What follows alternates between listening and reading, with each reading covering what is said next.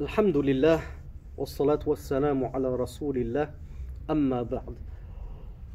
On était arrivé au mariage du messager d'Allah sallallahu alayhi wa, alayhi wa sallam, avec Umm Habiba. Et c'était dans notre classement la 1, 2, 3, 4, 5e femme. Donc. Vous allez voir qu'il a eu 11 femmes.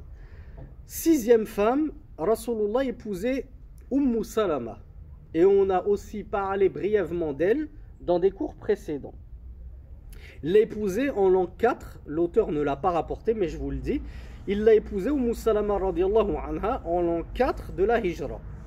Wa ismuha Hind, bintu Abi Umayya, ibn al-Mughira, ibn Abdullah, ibn Umar, ibn Makhzoum, ibn Yaqadha, ibn Murra, ibn Ka'b, ibn Lu'ay, ibn Gharib.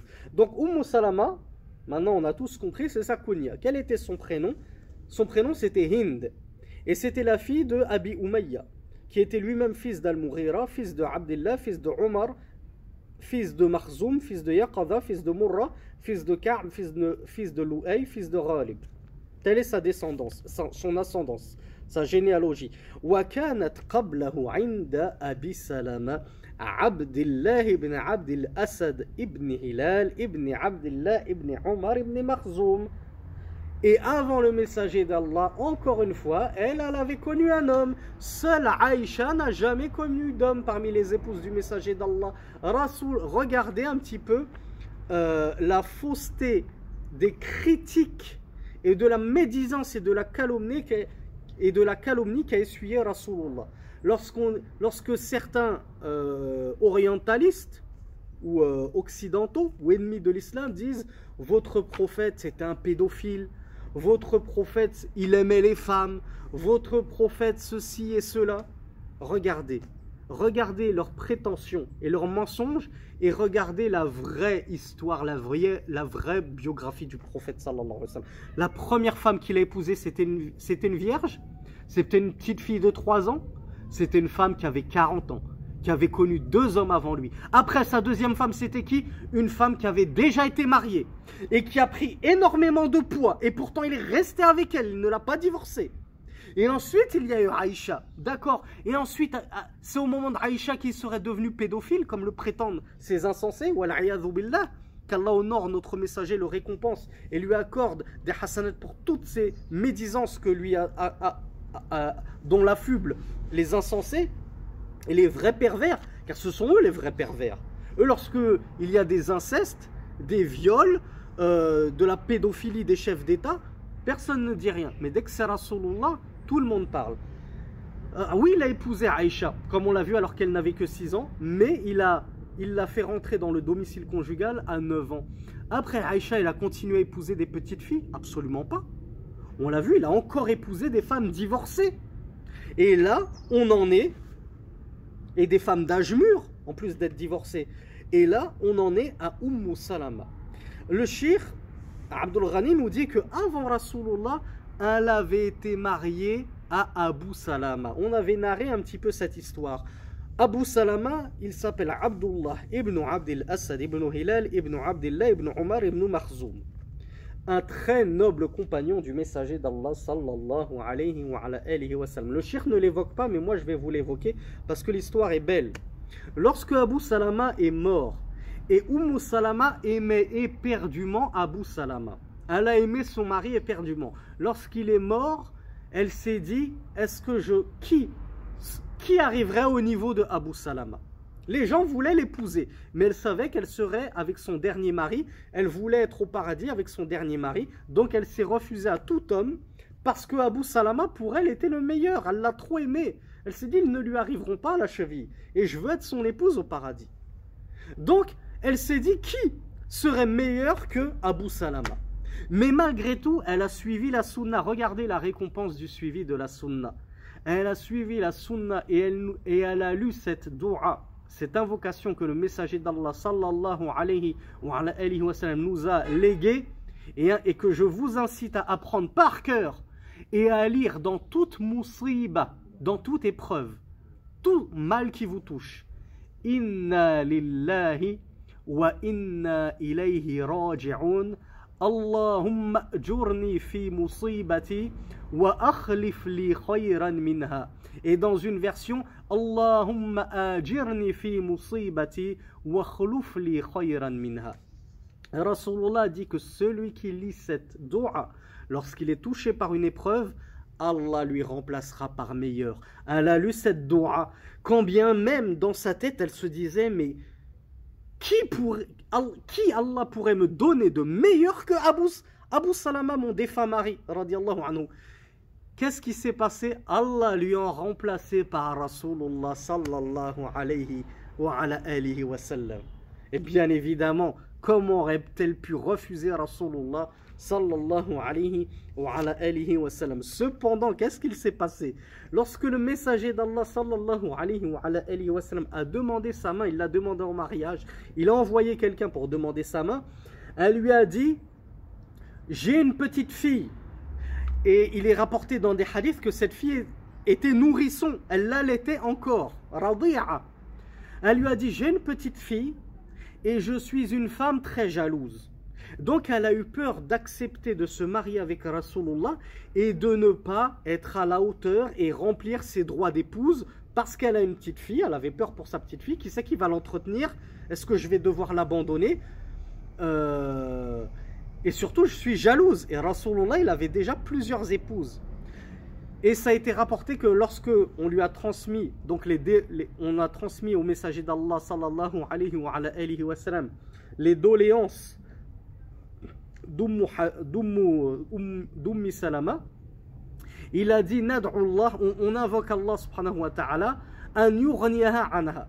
C'est-à-dire qu'Allah enrichisse sa fille d'elle, qu'Allah dispense sa fille d'Ummi Salama. Les savants l'ont interprété de plusieurs façons. Soit ça a été dit que Rasulullah il a invoqué afin que un homme euh, la prenne en charge, s'acquitte de l'entretien de cette fille. Soit ça a été interprété comme Rasulullah savait qu'il allait lui-même s'acquitter et se charger de l'entretien de cette petite fille, donc l'enrichir, soit ça a été interprété d'une autre façon. Donc Rasulullah il a fait une dua pour que cette petite fille, cette petite ce petit nourrisson, ne t'inquiète pas Umm, um Salama, euh, Allah l'enrichira d'une façon ou d'une autre. Ne t'inquiète pas pour elle, ça c'est pas un souci, c'est pas un problème. Tu peux te marier avec moi. Il a fait une deuxième dua. Il a dit wa Et on demande et on invoque Allah subhanahu wa ta'ala qu'il dissipe la jalousie. On sait, Aïcha était une, une, épouse très jalouse. Mais Umm Salama aussi était une épouse très jalouse. Mais par la baraka du messager d'Allah et par l'exaucement de sa dua, elle a fini par ne plus être jalouse. Et donc elle a vécu dans cette situation de polygamie sans souci, ça n'a pas posé de problème et elle a épousé le messager d'Allah sallallahu alayhi wa, wa sallam. Elle est morte en l'an 62. ودفنت بالبقيع بالمدينة on l'a enterrée au Baqi' à Médine وهي آخر أزواج النبي صلى الله عليه وعلى آله وسلم وفاة وقيل إن ميمونة آخرهن Et elle est, selon certains avis, la dernière épouse du messager d'Allah sallallahu alayhi wa, alayhi wa sallam, à avoir rendu l'âme. Et il a été dit que c'est plutôt Maïmouna. Donc soit, soit la dernière épouse du messager d'Allah sallallahu alayhi wa, wa sallam à avoir rendu l'âme et Umm Salama, soit c'est Maïmouna. Donc ça c'était pour Umm Salama radiallahu anha. Après elle, tazawwaja Rasulullah sallallahu alayhi wa, alayhi wa sallam Zainab bint Jahsh ibn Ri'ab ibn Ya'mur ibn Sabira ibn Murra ibn Kabir ibn Ghanam ibn Doudan ابن أسد ابن آه، خزيمة ابن مدركة ابن إلياس ابن مضر ابن نزار ابن معدي ابن عدنان تلا لا جينيالوجي دو زينب بنت جحش كل مساجد الله صلى الله عليه وعلى آله وسلم a épousé après Umm Salama. Zainab bint Jahsh, c'était donc la fille de Jahsh, qui lui-même était le fils de Ri'ab, fils de Ya'mur, fils de, de, Sabira, fils de Murra, fils de Kabir, fils de Ghanam, fils de Doudan, fils de Asad, fils de Khuzayma, fils de Mudrika, fils de Ilyas, fils de Mudar, fils de Nizar, fils de Ma'di, fils de Adnan.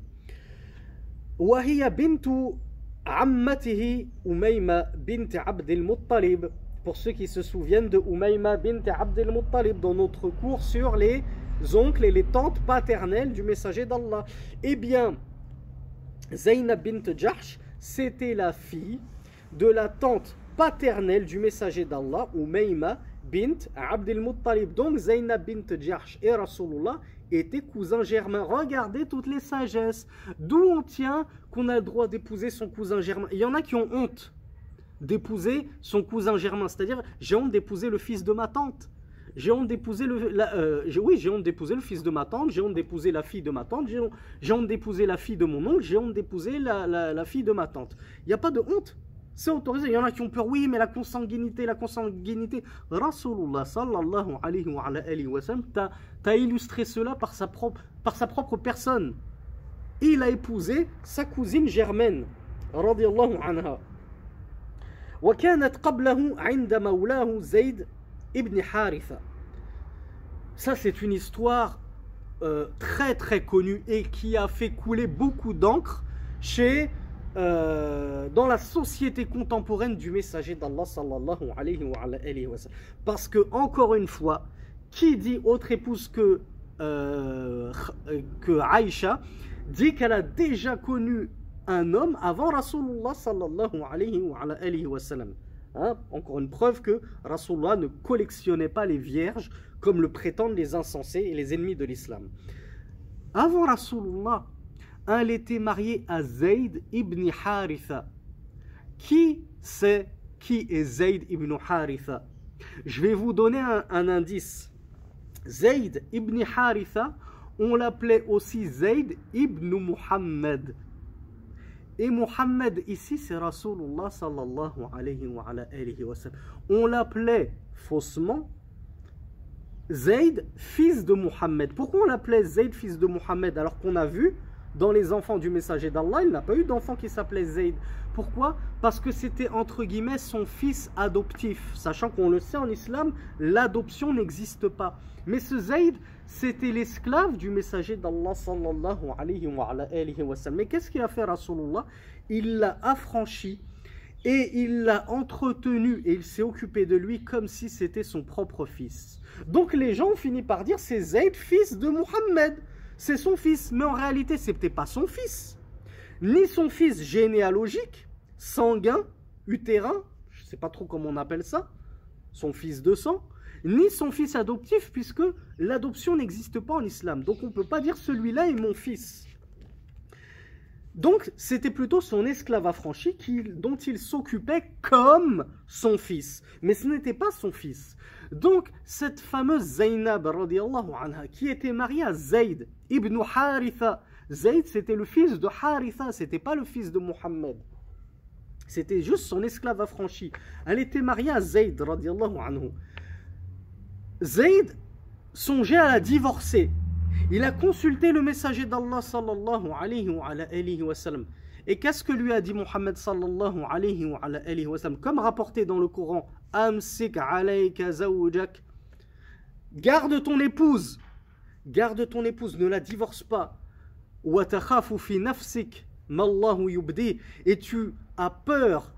Euh, et Allah disait à Muhammad dans le Coran, tu as eu peur en ton fort intérieur. Alors qu'Allah, c'est-à-dire tu avais peur de ce que les gens allaient dire si tu épousais cette femme que les gens pensaient être la femme de ton fils adoptif. Et Allah est plus digne que tu le craignes. Donc Muhammad avait peur que si Zayd la divorce, il avait peur d'épouser Zainab et que ça jase, que les gens disent Muhammad a épousé la fille de son fils. Et ça, c'était inacceptable pour la société de l'époque. Et aujourd'hui encore, c'est inacceptable. C'est absolument interdit d'épouser la fille de son fils. Donc Zayd a fini par la divorcer. فزوجها الله إياه من السماء ولم يعقد عليها ندير الشيخ عبد الغني المقدسي رحمة الله عليه lorsque Zayd a répudié son épouse Zainab radiallahu anhuma Allah Azza wa l'a marié cette femme au messager d'Allah sallallahu alayhi wa, wa sallam sans contrat de mariage sans wali sans tuteur, sans euh, shahida adl, sans euh, témoin. C'est Allah qui l'a mariée.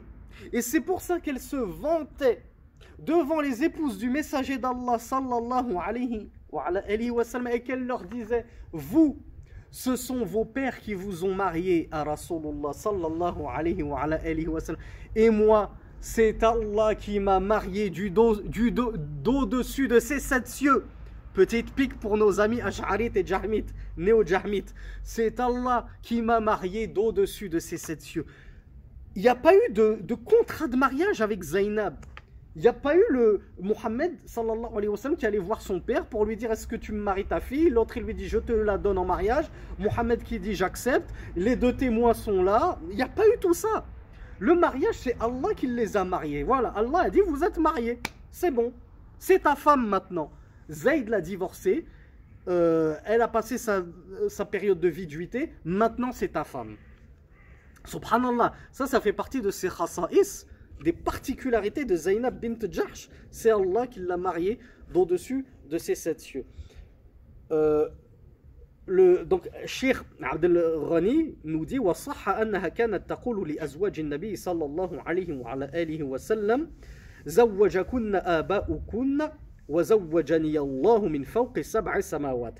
Et le hadith dont je vous ai cité, d'au-dessus des sept cieux, il est rapporté dans le recueil de l'imam al-Bukhari. Donc si nos amis Ash'ari Maturidi, négateurs des attributs et de l'élévation d'Allah subhanahu wa ta'ala, veulent euh, creuser un peu le sujet, je les renvoie au Sahih de l'imam al-Bukhari, verset 7420. il y a dans cette histoire et dans cette sagesse, euh, une double, il y a dans ce mariage une double sagesse. Dans tous les mariages de Rasulullah, il y avait de la sagesse et des sagesses. Mais ne les comprennent que ceux qui ont le cœur pur et qui cherchent à comprendre et qui cherchent à, à, comprendre sans partir sur des préjugés des a priori, comme le font les Occidentaux, qui eux sont pleins de préjugés et d'a priori et qui vont essayer de médire et calomnier sur le messager d'Allah sur base de tous les préjugés dont ils ont du mal à se débarrasser. Mais celui qui cherche avec objectivité et sincérité, il trouvera que dans tous les mariages du messager d'Allah, il y avait une sagesse. Première sagesse, comme nous le dit Cheikh Mohamed Mazian, la sagesse de ce mariage, c'était déjà de prouver par les actes, en plus de la parole, mais on va enterrer ça avec un acte probant, un acte, euh, voilà, un acte probant qui, fera euh, office de, de, preuve probante, euh, l'annulation, la caducité de l'adoption. Zayd n'est pas mon fils. Parce que si c'était mon fils, j'aurais pas pu épouser Zainab, son ancienne épouse. Donc ça prouve que Zayn n'est pas mon fils. C'est mon esclave affranchi. Je l'ai entretenu comme mon fils, mais ça n'en fait pas pour autant mon fils. Deuxième sagesse qu'il y a derrière cela. Euh, euh, j'ai oublié. j'ai oublié ce que je voulais vous dire par rapport à la deuxième sagesse. Hmm, mince. Oui, deuxième sagesse, puisque ce n'est pas mon fils, j'ai le droit d'épouser la femme de mon esclave affranchi. J'ai le droit d'épouser l'ancienne esclave de mon serviteur, de mon domestique, etc., etc., etc. Et troisième sagesse, comme on l'a vu, j'ai le droit d'épouser ma, ma cousine utérine. Ma cousine germaine, pardon. Anecdote que nous rapporte Cheikh Mohamed Mezian, c'est lors du mariage avec Zainab bint Jahsh, anha, qu'Allah subhanahu wa ta'ala a rendu le hijab obligatoire aux femmes. C'est là que le hijab, le fameux voile, est devenu obligatoire pour les femmes. وتوفيت بالمدينة سنة عشرين ودفنت بالبقيع euh, Zainab bint Jahsh anha est morte à Médine en l'an 20 de l'Égypte et elle a été enterrée au Baqiya. Euh, Zainab bint Jahsh, le shir ne le dit pas, mais elle était connue pour euh, sa taqwa. Elle était très pieuse. Et nous apprend Cheikh Mohamed Méziane, ça a été la première des épouses qui est morte après le messager d'Allah sallallahu alayhi wa, alayhi wa sallam. C'est-à-dire le messager d'Allah est mort. Quelle est la première épouse à être décédée juste après lui? C'était Zainab bint Jahsh radiyallahu anha. Après Zainab bint Jahsh, il a épousé une autre Zainab, mais celle-là s'appelait Zainab bint Khuzayma. Ibn al-Harith, Ibn Abdullah, Ibn Amr, Ibn Abd Manaf, Ibn Hilal, Ibn Amir, Ibn Sa'sa'a, Ibn Muawi, Ibn Muawiyah. Donc le messager d'Allah épousait une autre femme qui s'appelait Zainab bintou Khuzayma, donc fille de Khuzayma, qui était lui-même fils d'Al-Harith, fils de Abdullah, fils de Amr, fils de Abdimanaf, fils de Hilal, fils de Amir, fils de Sa'sa'a, fils de Muawiya.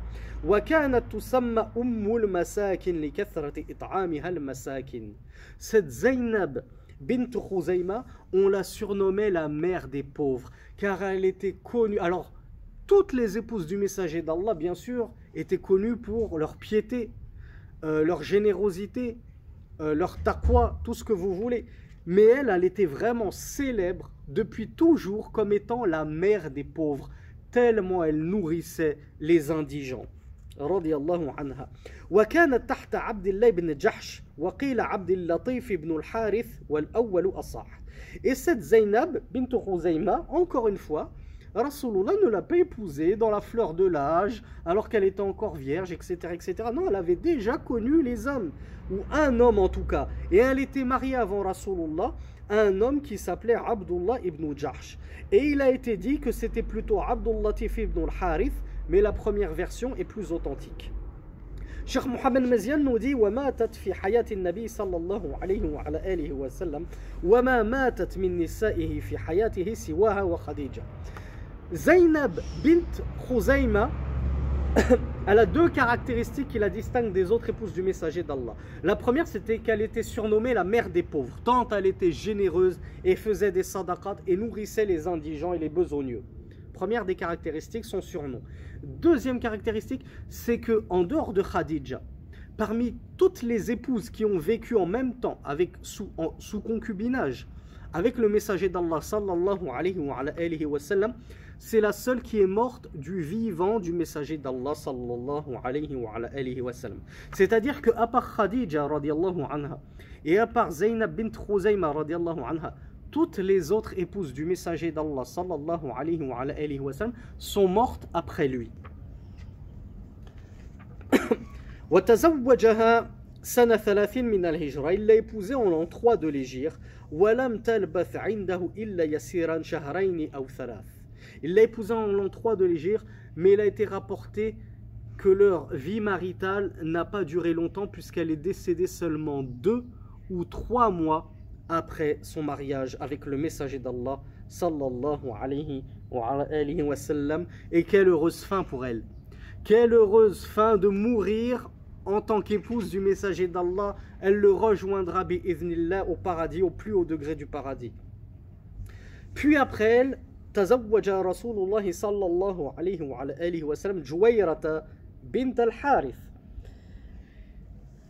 ابن أبي ضرار بن حبيب بن عائذ بن مالك بن المصطلق الخزاعي. أو بلتو الخزاعية. زي alors après elle le messager d'Allah صلى الله عليه وعلى آله وسلم s'est marié avec جويرية جويرية c'était la fille d'Al-Harith. Ibn Abi Dirar, fils de Habib, fils de Aïf, fils de Malik, fils d'Al-Mustaliq. Peut-être que ce nom Al-Mustaliq vous dit quelque chose. On l'a vu dans le chapitre sur les Razwat, sur les Razawat, les expéditions militaires du messager d'Allah, Banu Mustaliq. Al-Khuza'iyya. Elle était de la tribu des Khuza'i. Euh, Abouha, nous apprend Cheikh Mohamed Mezian, Sayyidun fi qawmihi.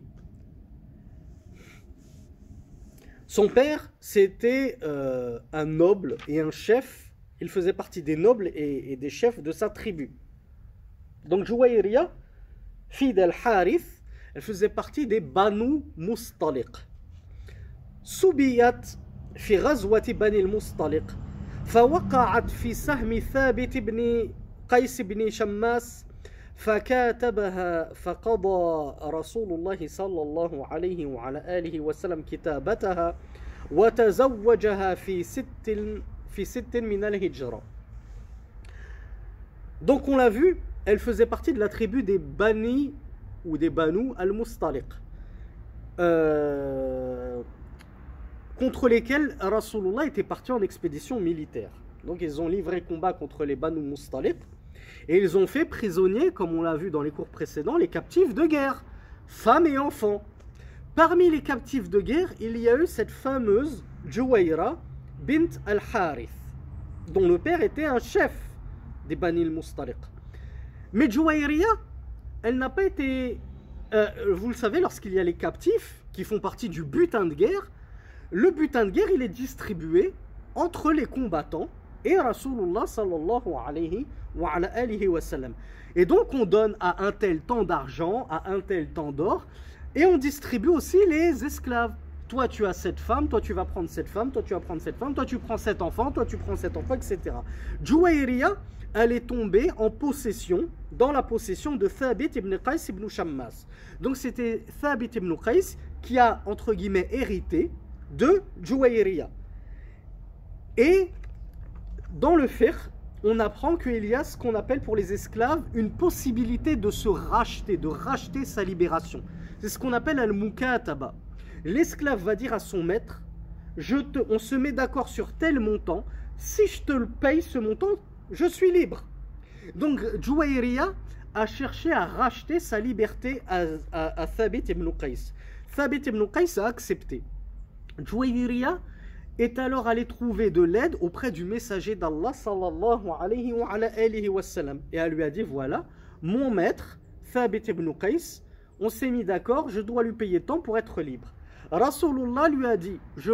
Donc elle lui a demandé, est-ce que tu peux m'aider dans la rançon? Rasulullah lui a dit, je vais m'acquitter totalement de ta rançon, mais une condition, c'est que tu m'épouses. Et elle a accepté. Elle a accepté, alors Rasulullah a payé sa rançon à son compagnon. Elle a donc été libérée et libre, et Rasulullah sallallahu alayhi wa, alayhi sallam l'a épousée. Il l'a épousée en l'an 6 de la Hijra. Pour la petite histoire que ne nous rapporte pas Cheikh Abdel Ghani al-Maqdisi rahmatullahi alayhi, c'est que pour, par honneur pour la nouvelle femme, pour la tribu dont, était issue la nouvelle femme de Rasulullah sallallahu les compagnons ont libéré tous les captifs de guerre issus de Bani Mustaliq. Ils ont dit voilà, Rasulullah a épousé une femme de Bani Mustaliq. Donc il, est, il a un lien entre guillemets de parenté, je ne sais plus comment on appelle, un lien d'alliance plutôt. Rasulullah a un lien d'alliance avec les Bani Mustaliq pour honorer le lien d'alliance de Rasul. Je ne sais pas pourquoi je, vais, je fais ceci, alors qu'on le sait que les, alliances n'existent pas dans la charia islamia pour le mariage, c'est une bid'a chrétienne, c'est typiquement chrétien. Pour honorer les liens d'alliance euh, avec le, du messager d'Allah, ils ont libéré les captifs de Bani Mustaliq. Ça fait partie de la bénédiction de Juwayriya. Tout son peuple a trouvé la liberté par sa cause. Elle est morte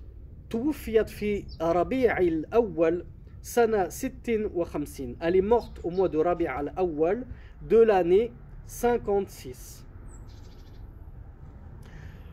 Après elle, تزوج رسول الله صلى الله عليه وعلى آله وسلم صفية بنت حيي بنت حيي ابن أخطب ابن أبي يحيى بن كعب بن الخزرج النضرية parce qu'elle faisait partie des Banu Nadir ومن ولد يعني وهي من ولد هارون ابن عمران أخي موسى بن عمران alors là on va parler d'une femme importante c'était Safiya.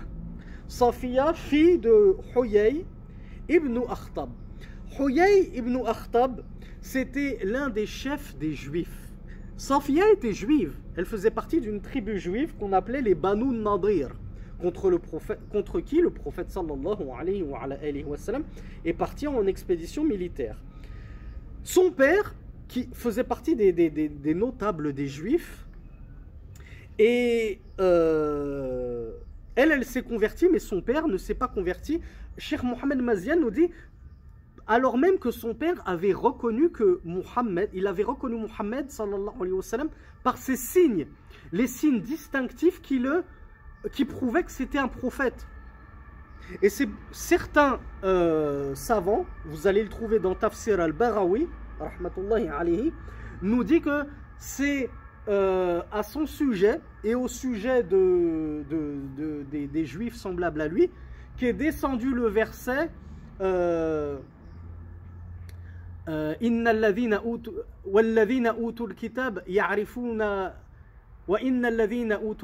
La ya'ri- la ya'rifuna al-kitaba kama ya'rifuna abna'ahum.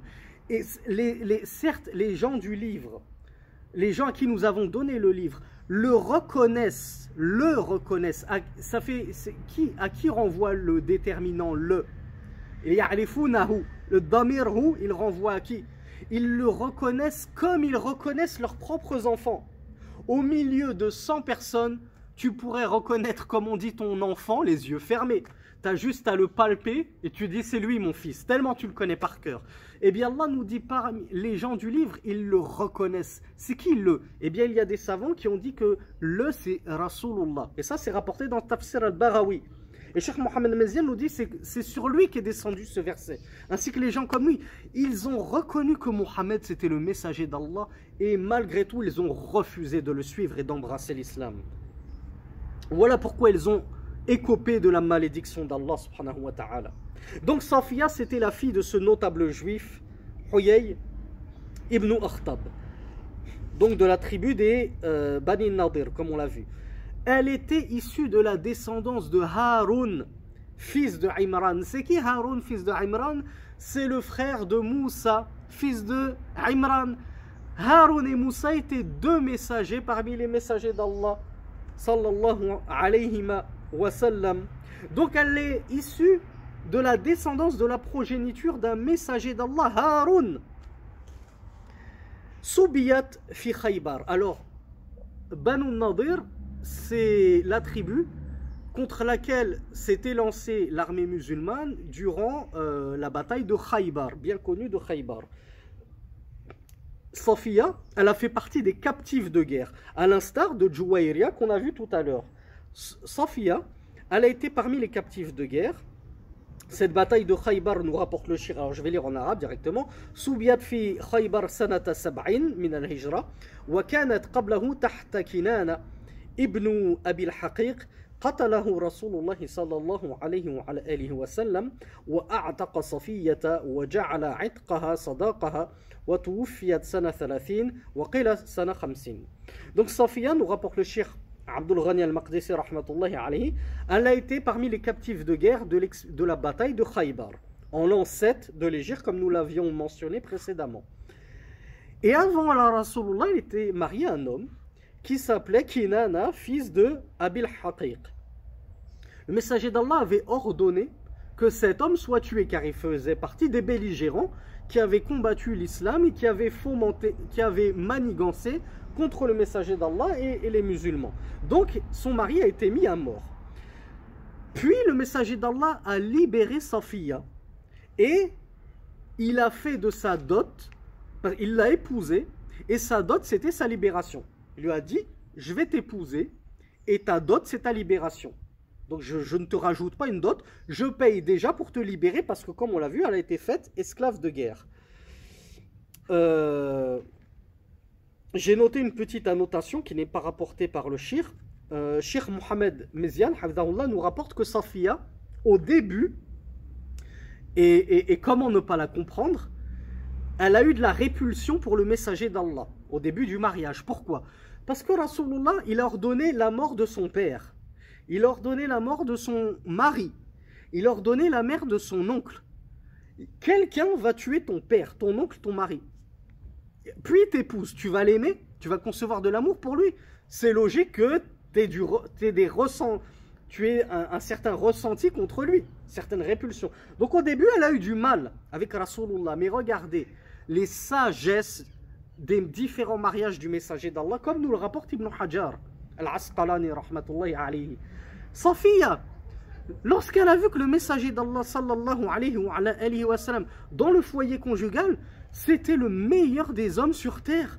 Elle a vu ses nobles mœurs, son doux caractère, sa bonté d'âme, sa gentillesse, à comment il traitait bien ses épouses, comment il traitait ses invités, comment il traitait les gens. Elle a vu que Rasulullah ne pouvait être que le messager d'Allah. Ça ne pouvait pas être un imposteur, ça ne pouvait pas être un brigand, ça ne pouvait pas être un assassin, ça ne pouvait pas être un pédophile, etc. etc. Quelqu'un qui aime les femmes et qui les collectionne sans compter. Non. Quand elle a découvert, bon gré, malgré elle, contrainte, la véritable nature de Rasulullah en vivant avec lui sous son toit en tant qu'épouse, elle a fini, elle n'a pas pu faire autrement que de l'aimer de bon gré, de plein gré. Et très rapidement, alors qu'au début, elle avait de l'appréhension la, envers lui et de la répulsion pour lui, très rapidement, elle a aimé Rasulullah sallallahu alayhi wa, au point de le préférer plus que tout autre au monde. Et ainsi étaient les épouses du messager d'Allah sallallahu alayhi wa, sallam, qu'il le préférait plus que tout autre au monde. Et comment ne pas préférer Rasulullah sallallahu alayhi wa, plus que tout autre au monde, plus que nos épouses, nos enfants, nos parents, etc. etc. Safiya radiallahu anha, elle est morte en l'an 30 euh, de l'Égypte, nous rapporte cher euh, Abdul Ghani al-Maqdisi, et il a été dit qu'elle est morte en l'an 50. Je cherche parce qu'il me semble que j'avais mis une annotation.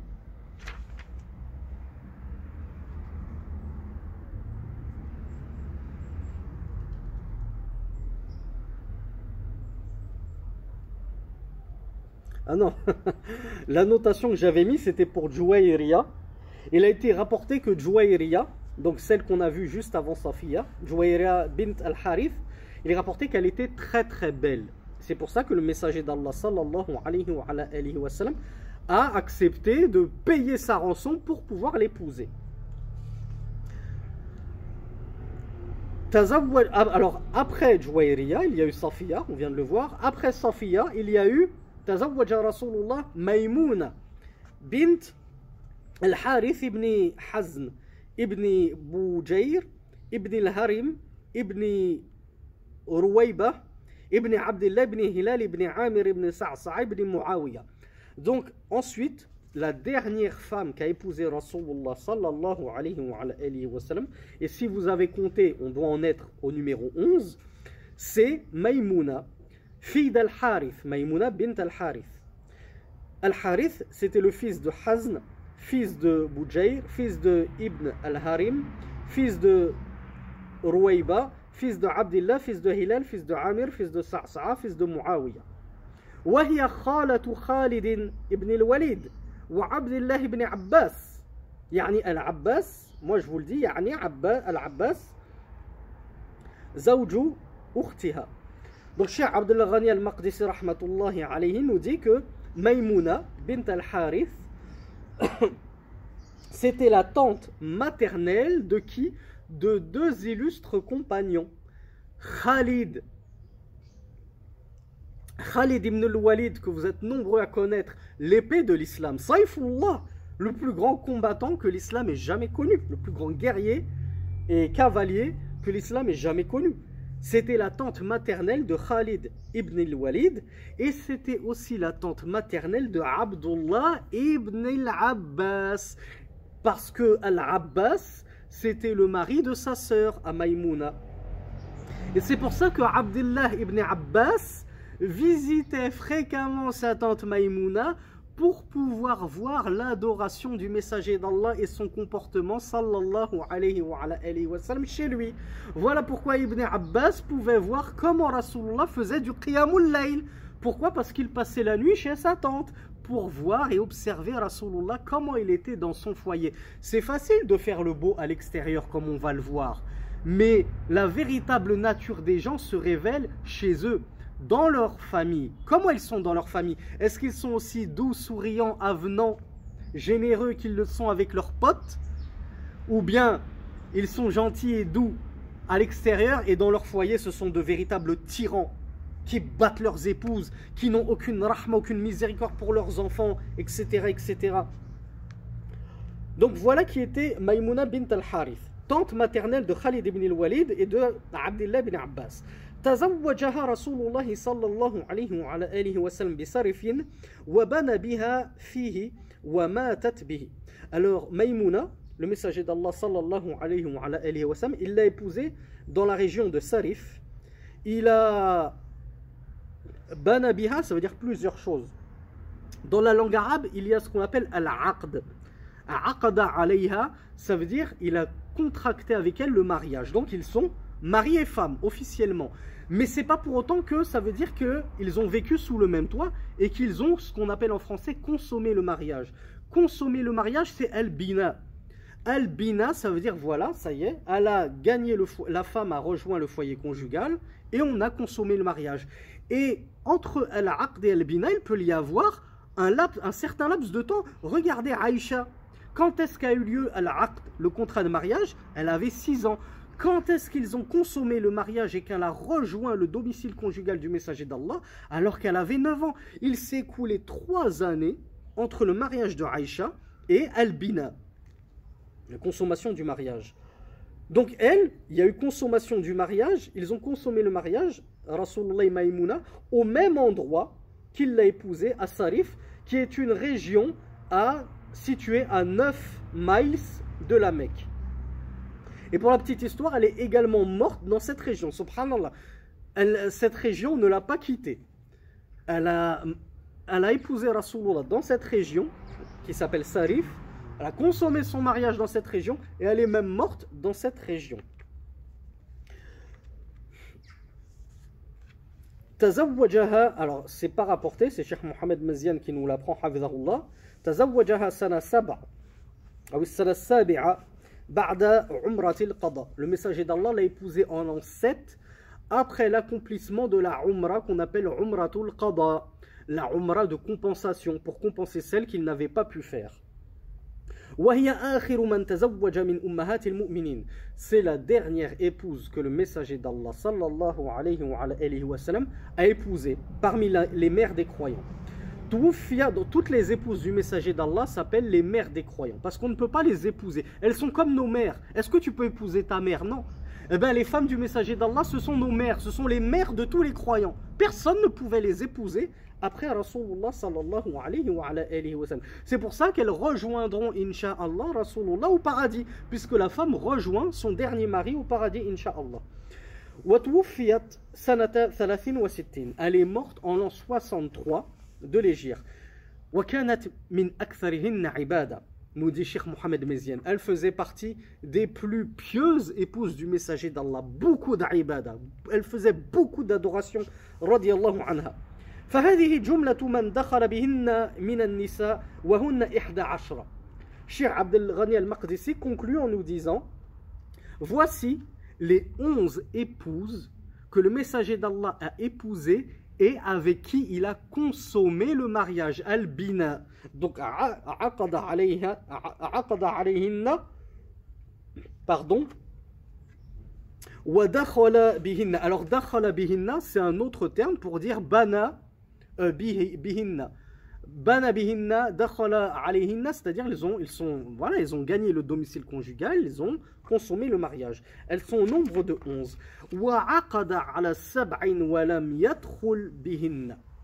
Cependant, cher Abdelghani al-Maqdisi nous apprend que, en outre ces 11 épouses, il a été rapporté. Alors, ça, c'est pas le chiffre, c'est pas le, le, chiffre ne fait pas objet de consensus, nous apprend cher Mohamed Mezian. Abdelghani, il voit qu'elles étaient au nombre de 7. Il y a 7 autres femmes que le messager d'Allah sallallahu alayhi wa, sallam a épousé, mais sans avoir consommé le mariage. Cheikh Abdel Ghani nous dit, il y en a qui disent 7, il y en a, euh, Cheikh Mohamed Mezian nous dit, il y en a qui disent qu'elles étaient 7, il y en a qui disent qu'elles étaient 9, il y en a qui, il y en a qui avancent d'autres chiffres, le chiffre n'est pas euh, unanimement euh, arrêté. Mais Rasulullah épousait d'autres femmes que ces femmes avec qui il a consommé le mariage.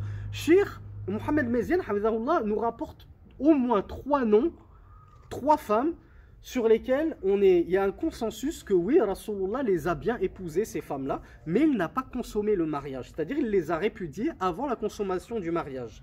Il nous cite l'exemple de Amra bint al-Jawn. L'histoire de Amra bint al-Jawn, elle est incroyable. Subhanallah. Amra bint al-Jawn, donc Rasulullah l'a épousée. Au moment elle a gagné le domicile conjugal.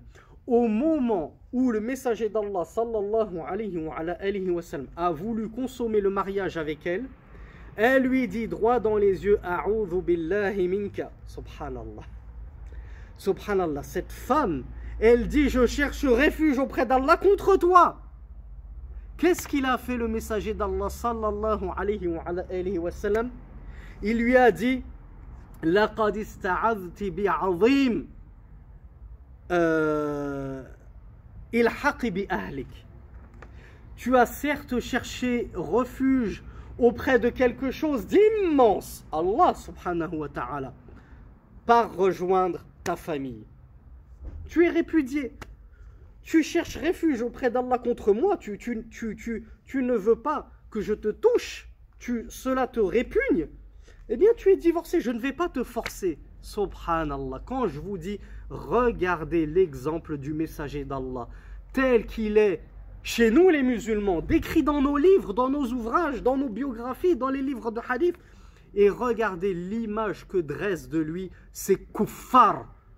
Et vraiment, je dis le mot avec, avec cette haine, ces kuffars, subhanallah, qui le font passer pour un pédophile, qui le font passer pour quelqu'un qui collectionnait les femmes, qui le font passer pour quelqu'un qui avait un harem et qui prenait et qui jetait, qui l'ont fait passer pour un glouton, qui avait les yeux plus gros que le ventre, etc. Les pires qualificatifs pour un pédophile, pour ci, pour ça. Subhanallah. Si Muhammad sallallahu alayhi wa, alayhi wa était tel qu'il le décrivait, ces incrédules qui finiront en enfer, insha'Allah ta'ala, est-ce qu'il aurait traité cette femme d'une manière aussi diligente, aussi respectueuse? Elle a dit, je cherche refuge auprès d'Allah contre toi. C'est Koufar même qui traite Mohammed. Qu'aurait-il fait? Il aurait violé cette femme. Qu'elle soit d'accord ou pas. Il lui aurait dit, je, je t'ai épousé, j'ai payé ta dot, on consommera le mariage que ça te plaise ou non. Et ils auraient violé cette femme. Rasulullah lui a dit, tu as cherché refuge auprès d'Allah, auprès de quelqu'un d'immense contre moi. Rejoins ta famille. Et il n'a même pas posé ses mains sur elle.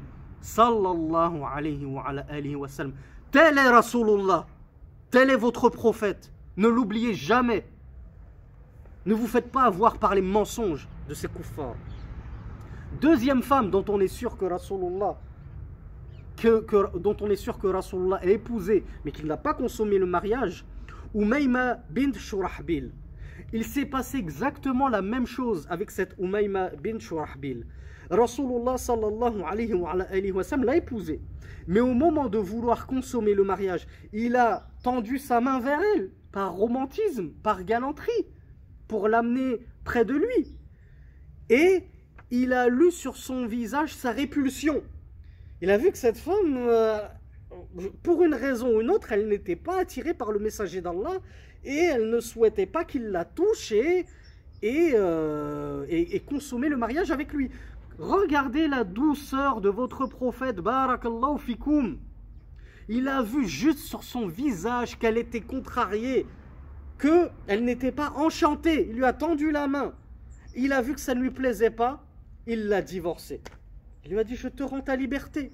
Tu ne veux pas de moi, ça ne te plaît pas d'être mon épouse, je te rends ta liberté, tu es divorcé. Rejoins ta famille. Subhanallah. C'est ça votre, votre collectionneur euh, d'amantes La ilaha illallah. Et enfin, il y en a une troisième et dernière que nous cite Sheikh Mohamed Mezian, dont on est sûr qu'il l'a épousée, mais il n'y a pas eu de consommation de mariage. Et c'était Asma, bint Ka'b al-Jawniya. Alors, ainsi se termine euh, ces cours sur les épouses du messager d'Allah sallallahu alayhi wa, wa sallam. Et on va évoquer, en marge de cela, les sagesses que nous a rapporté Ibn Hajar sur les différents mariages du messager d'Allah. Pourquoi le messager d'Allah sallallahu alayhi wa, alayhi wa sallam, il a eu autant d'épouses? Il a eu le droit d'avoir jusqu'à 11 épouses en même temps ou plutôt 11 épouses dans sa vie avec lesquelles il a euh, consommé le mariage, sachant que Khadija était morte, donc il y en a eu 10 en même temps. Et euh, pourquoi Alors que nous, on a le droit qu'à 4 maximum? C'est parce que dans chaque mariage de Rasulullah, sallallahu alayhi wa, il y avait une sagesse et une leçon pour la Ummah, pour la communauté des musulmans. Ibn Hajar, on a ramené 11 ou 10 des leçons et des sagesses. Il nous dit, première sagesse, أن يكثر من يشاهد أحواله الباطنة فينتفع عنه ما يظن به المشركون من أنه ساحر أو غير ذلك. Il nous dit c'est pour que ceux qui voient euh, sa situation intime soit pour que se multiplient ceux qui voient sa situation intime. Comme je vous l'ai dit tout à l'heure, c'est facile de fanfaronner devant tes copains, de jouer le généreux. Laisse, laisse, riche. Je te paye le grec, c'est pour moi. Le resto, c'est pour moi, je te laisse. Oh, Machallah, le frère, il est généreux, il invite tout le monde au grec. Et à la maison, ta femme, te demande juste une paire de chaussettes. Mais vas-y, c'est bon, c'est pas parce que tu as un trou dans tes chaussettes que je vais t'en racheter une autre. Et on est les, les plus avares envers nos épouses. C'est facile de jouer les, les beaux gosses, les princes devant les gens. Mais c'est à la maison, c'est sous le toit qu'on voit les vrais hommes. Qui sont les vrais hommes? Et c'est sous le toit qu'il faut montrer sa véritable virilité. Et c'est pour ça que Rasulullah sallallahu alayhi wa, sallam a dit Le meilleur d'entre vous, c'est le meilleur avec ses épouses. Et je suis le meilleur d'entre vous avec mes épouses. Tu veux savoir si un homme il est bon? Regarde comment il est avec sa femme. S'il est mauvais avec sa femme, c'est pas la peine de te laisser avoir par son petit numéro qu'il fait devant les potes, devant les collègues au travail, etc. etc. Donc, première des sagesses, si Rasulullah a eu beaucoup de femmes, c'était pour que ces femmes attestent auprès de leur famille. Je vous rappelle que Rasulullah, au tout début, il était détesté par les idolâtres. Ils lui ont fait la guerre, ils l'ont chassé de la Mecque. Donc plus Rasulullah il avait de femmes, plus il avait de possibilités que ces femmes disent à leur famille qui sont restées dans le couf, vous savez, Mohammed, il n'est pas tel que vous le pensez. Mohammed, mon mari, il est incroyable, il est pieux, il prie la nuit, il jeûne le jour, il est bon avec moi, il me respecte, il donne à l'orphelin, il est comme s'il est comme ça. Je n'ai pas connu d'homme ayant de meilleurs comportements que lui. Ne pensez pas que c'est un magicien. Vous dites, ce, ce Mohammed, c'est un magicien. Je ne l'ai jamais vu pratiquer la magie à la maison. Au contraire, c'est vraiment, j'ai vu des signes de sa prophétie. Donc c'était pour que sa réputation à l'intérieur de son foyer se propage par le biais de ses épouses et les enfants qui auraient découlé de ses épouses. Deuxième sagesse,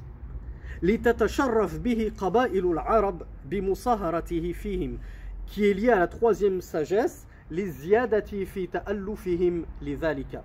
La deuxième et la troisième sagesse, c'était afin que les tribus qui étaient hostiles à l'islam, ou bien qui n'avaient pas forcément d'hostilité, mais qui pour autant ne voulaient pas rentrer dans l'islam, eh bien, se rapprochent du messager d'Allah. Lorsque tu donnes ton fils à une famille, on le dit, je vous l'ai dit en plus, le mariage, c'est pas juste l'union d'un mâle et d'une femelle. Le mariage, c'est l'union de deux familles entières. C'est ta famille qui va s'unir à sa famille. Et plus encore à l'époque du messager d'Allah. Imaginez-vous, de nos jours, le mariage, c'est l'union de deux familles. À l'époque du messager d'Allah, le mariage, c'était l'union de deux tribus entières. Quand tu te mariais, c'était la cohésion de ta tribu avec la tribu euh, de ta femme. Donc Rasulullah, quand il épousait une femme de cette tribu, ça permettait, entre guillemets, de nouer des liens solides avec cette tribu, afin que cette tribu, si elle était hostile envers les musulmans, cesse l'hostilité, et afin de gagner leur cœur, si elle n'était pas hostile, au moins de gagner leur cœur, peut-être qu'ils finiront par embrasser l'islam, et que toute la tribu finira par embrasser l'islam. Donc regardez la sagesse qu'avait le messager d'Allah d'aller épouser une femme des Bani Mustaliq, d'aller épouser même une juive, à l'époque Safiya, qui s'est convertie, comme on l'a vu, contrairement à son père, voilà pourquoi Rasulullah est allé chercher, entre guillemets, aussi loin ses épouses, afin de gagner les cœurs du plus grand nombre possible des gens qui l'entouraient. Quatrième sagesse, les ziyadati et taklif. حيث كلف كلف ألا يشغله ما ما حبب ما حبب إليه منهن عن المبالغة في التبليغ. euh, quatrième sagesse que nous rapporte Ibn Hajar, c'est afin que at-taklif, c'est quoi? C'est la responsabilité, c'est la charge qui pèse sur toi. Et la plus grande des responsabilités qui pesait sur le, sur le prophète Mohammed sallallahu alayhi wa, sallam, c'était de transmettre ar-risala, transmettre le message divin. Et pourtant Rasulullah a dit, on m'a fait aimer de votre bas monde le parfum, les femmes et la prière, et je trouve la réjouissance de mes yeux dans la prière. Donc on a fait aimer au messager d'Allah, c'est-à-dire plus que tout autre, parmi ce qu'il aimait le plus, les femmes et le parfum. Donc les femmes, oui, Rasulullah aimait les femmes. Et déjà que nous, simples hommes que nous sommes, nous aimons les femmes, Rasulullah aimait les femmes, c'est son droit. Eh bien, si Allah lui a donné autant d'épouses, parmi les sagesses, c'était aussi pour tester est-ce que Rasulullah va continuer à propager avec sérieux, ténacité et courage son message ou il va, comme nous le dit Allah dans le Coran, euh, Inna min azwajikum wa awladikum fitna. Allah nous dit il y a dans vos épouses et euh, vos enfants une fitna, une grande tentation. Est-ce que Rasulullah va se laisser tenter par ces nombreuses femmes et il va oublier un peu de faire da'wah, ou bien il va se montrer euh, intransigeant dans la propagation de son message? Donc c'est aussi pour lui rajouter une lourde responsabilité, le tester, et plus il remplira, les, plus il relèvera le défi et, réussira l'épreuve, et plus Allah lèvera. Et Mohamed Mazian, nous dit aussi que parmi les, le, taklif, mais il y a aussi le taklif dans le sens de euh, entretien. C'est-à-dire qu'une femme, tu dois l'entretenir. L'entretien d'une femme, c'est une source de hasanat pour toi, Harry. Sachant que c'est obligatoire. Il est obligatoire d'entretenir ta femme et tes enfants. Mais Alhamdoulilah, Allah, il est juste. Elles, elles n'ont pas à travailler, c'est la belle vie. Les enfants, ils n'ont pas à travailler, c'est la belle vie. Ils se font entretenir par toi. Toi, c'est vrai, tu trimes au travail, mais t'inquiète pas, Harry, tu seras récompensé. Tu auras des hasanats pour chaque bouchée de pain que tu auras mis dans la bouche de, de tes épouses et de tes enfants. Donc Rasulullah sallallahu alayhi wa sallam, plus il mettait de bouchées de pain euh, dans la bouche de ses épouses, et plus il était récompensé. Donc ça, c'était aussi une forme de taklif. Il devait avoir encore plus de responsabilités envers ses femmes et ses enfants. Euh, cinquièmement, لتكثر عشيرته من جهة من جهة نسائه فتزاد أعوانه على من يحاربه. Donc ça, on l'a vu c'était le fait que, en se mariant avec telle et telle épouse, il allait avoir des soutiens dans, dans les tribus de ses épouses. Et Rasulullah avait beaucoup d'ennemis qui lui déclaraient ouvertement la guerre, qui étaient hostiles contre lui. Donc le fait qu'il se marie avec une telle des Bani Mustalik, par exemple, c'était un petit peu comme euh, euh, gagner le soutien de cette tribu-là qui allait, en temps de guerre, venir m'aider, me donner un coup de main contre mes ennemis. Donc plus j'ai de femmes, plus j'ai de soutien en temps de guerre. سادسا نقل نقل الأحكام الشرعية التي لا يطلع عليها الرجال لأن أكثر ما يقع مع الزوجة مما شأنه أن يختفي مثله. شيخ الإمام ابن حجر nous dit c'est aussi une forme de multiplication de la propagation et du rapport des jugements religieux, al-ahkam al-shari'a. Pourquoi? Parce qu'il y a un grand nombre de jugements religieux que nous n'aurions pas pu connaître si ce n'est par l'intermédiaire des épouses du messager d'Allah sallallahu alayhi wa, sallam. Comment est-ce que tu veux connaître les jugements relatifs à la bienséance entre les époux? Comment doit être la conduite de l'homme envers sa femme? Comment doit être la conduite de la femme envers son homme? Est-ce que l'homme il a le droit de prendre son rousse en même temps que son épouse, dans la même bassine que son épouse? Comment est-ce que l'homme il a le droit de regarder les parties honteuses de son épouse? Est-ce que l'homme il a le droit euh, de toucher son épouse en temps de règle? Tous ces jugements relatifs tu ne peux les connaître que par le rapport des épouses du messager d'Allah. C'est elles qui ont rapporté Rasulullah et moi, on prenait notre rousse dans la même bassine, je puisais de mes mains et il puisait des siennes Et nous nous disputions l'épuisement d'eau. On le tient de Aïcha. Si Rasulullah n'avait pas eu autant d'épouses, qui est-ce qui nous aurait rapporté tous ces hadiths relatifs à la vie conjugale Donc il y a une grande sagesse aussi derrière la multiplication de ces épouses. Septième sagesse, الاطلاع على محاسن أخلاقه الباطنة فقد تزوج أم حبيبة وأبوها إذ ذاك يعاديه وصفية بعد قتل أبيها وعمها وزوجها فلو لم يكن أكمل الخلق في, خل في خلقه لنفرن منه بل الذي وقع أنه كان أحب إليهن من جميع أهلهن Donc c'est ce qu'on a évoqué tout à l'heure. Septième sagesse, nous dit Ibn Hajar al-Asqalani c'est que plus il aura d'épouses et plus il y aura de monde qui pourront narrer et attester des nobles caractères sur lesquels reposait le messager d'Allah sallallahu alayhi wa, wa. Par exemple, nous dit l'imam Ibn Hajar, il y avait Umm Habiba.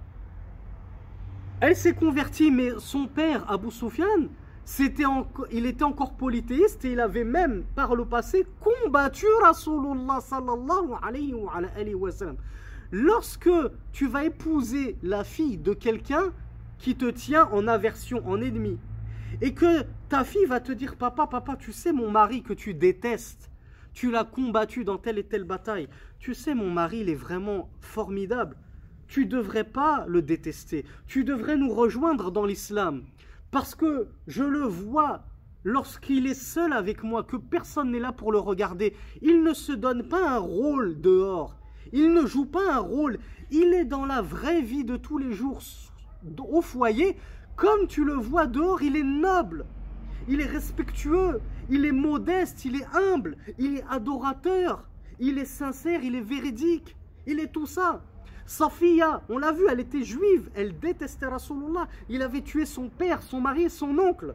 Et pourtant, lorsqu'elle a vu comment Rasulullah était dans la vie de tous les jours, dans l'intimité la plus totale, elle n'a pu que changer de sentiment envers lui et se mettre à l'aimer follement.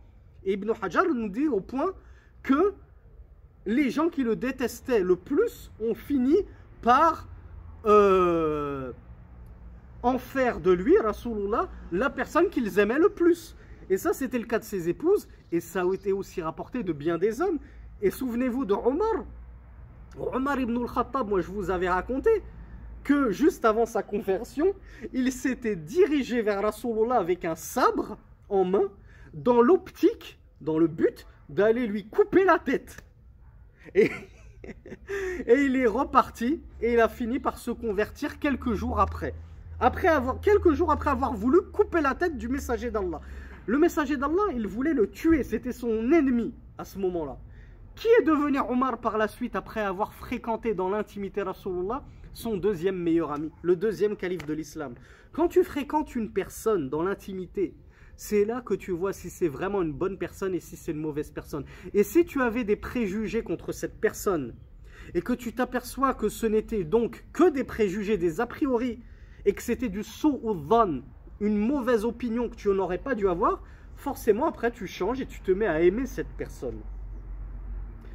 Huitièmement, et moi je vous pose la question à Ikhwani, mes frères. Prenons l'exemple d'un frère. Je vais prendre l'exemple d'un frère, Hisham. Hisham de Giers, de Gier plutôt. Il est connu dans sa ville, dans son quartier, comme étant doux, comme étant généreux. Ah, il paye des pizzas à tout le monde, Allah, la quwata illa billah. C'est un frère souriant, euh, on le voit à la mosquée, etc. Il a une bonne réputation dans le quartier auprès des gens. Et tu vas interroger son meilleur ami, son meilleur ami. Tu vas interroger son meilleur ami et tu vas lui dire euh, comment il est Hicham son meilleur ami va te dire il est exceptionnel, il est comme ci, il est comme ça. Et en même temps, tu vas interroger son épouse. Mais son épouse, elle va te raconter tout le contraire. Elle va te dire Ah, ah tu crois qu'il est généreux? Moi, il ne m'entretient pas. J'ai même pas assez.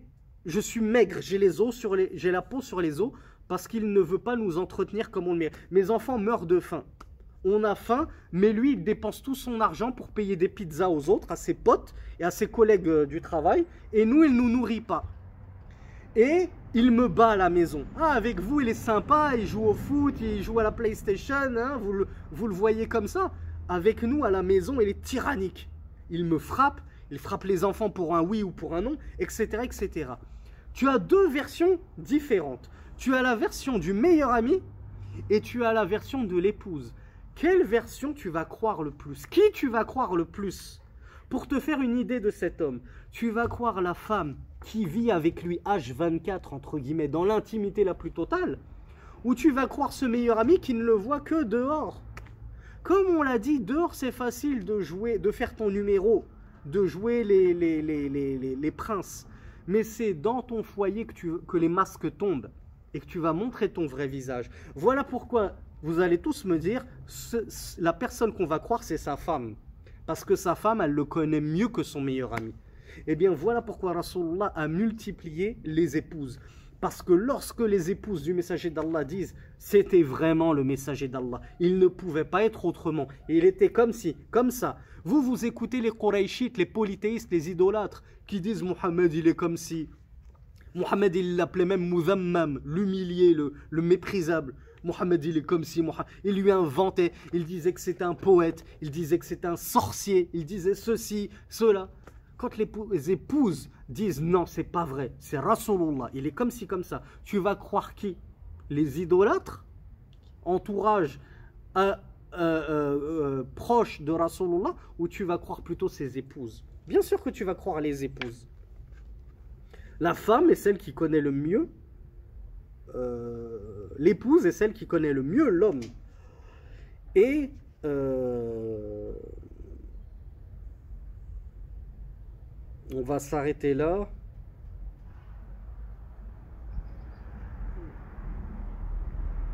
On va s'arrêter là pour ce cours-ci. Le prochain cours sera réservé aux domestiques du messager d'Allah sallallahu alayhi wa alihi wa sallam. Subhanakallahumma wa bihamdik. An la ilaha illa ant. أستغفرك وأتوب إليك والحمد لله رب العالمين والصلاة والسلام على نبينا محمد.